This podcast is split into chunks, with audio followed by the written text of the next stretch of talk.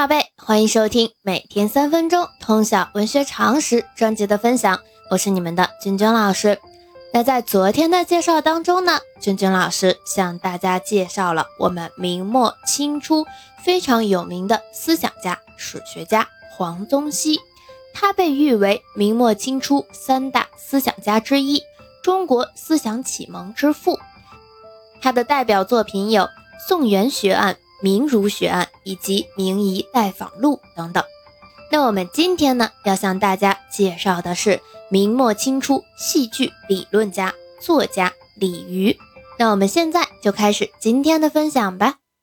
李渔出生于南直隶志高，籍贯浙江兰溪，字哲凡，号立翁，明末清初文学家、戏曲家，世称李十郎，被后世誉为中国戏剧理论始祖。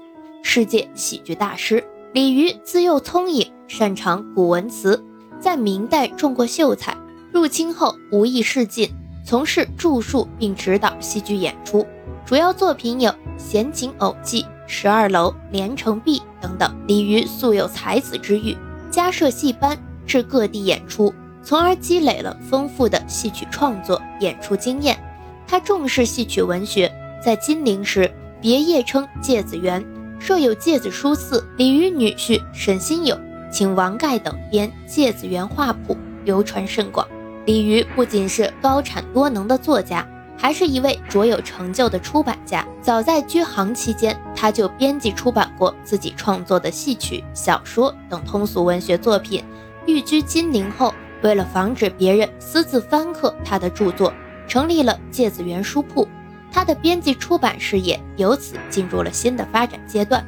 他写的大部分书都是在这里印行的。书铺同时还印行销售他自己精心设计的各种笺帖以及其他文化用品。作为出版商李渔，他那灵活的经营策略与经营理念，使他能牢牢把握住商机，左右开工，把芥子园书铺经营得红红火火。他根据读者的心理和需要。除了出版自己创作的作品，还编辑出版了大量的通俗文学作品，比如被他称之为四大奇书的《三国志演义》《水浒全传》《西游记》《金瓶梅》等等，编辑出版了诸如《古今史略》《尺牍出征》《资治新书》《千古奇文》等一大批读者想看而买不到的书，由他唱编并亲自作序，女婿沈荫博搜集整理。在中国美术界影响颇广，一直被誉为中国画临摹范本的《芥子园画谱》也是在芥子园印行的。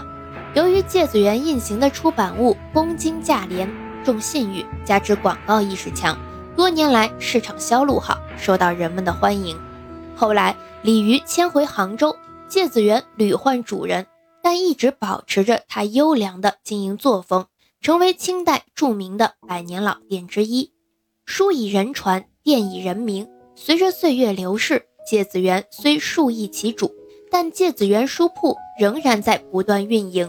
有资料表明，直至清咸丰七年，芥子园还刊印过《秦梦拓》等小说。可以说，芥子园书铺不仅是清代为数极少的具有两百多年历史的老店，也是中国出版史上为数不多的历史悠久的百年书铺。那我们今天的介绍呢，就到这里。喜欢咱们节目的，长期关注我的喜马拉雅号。我们明天见。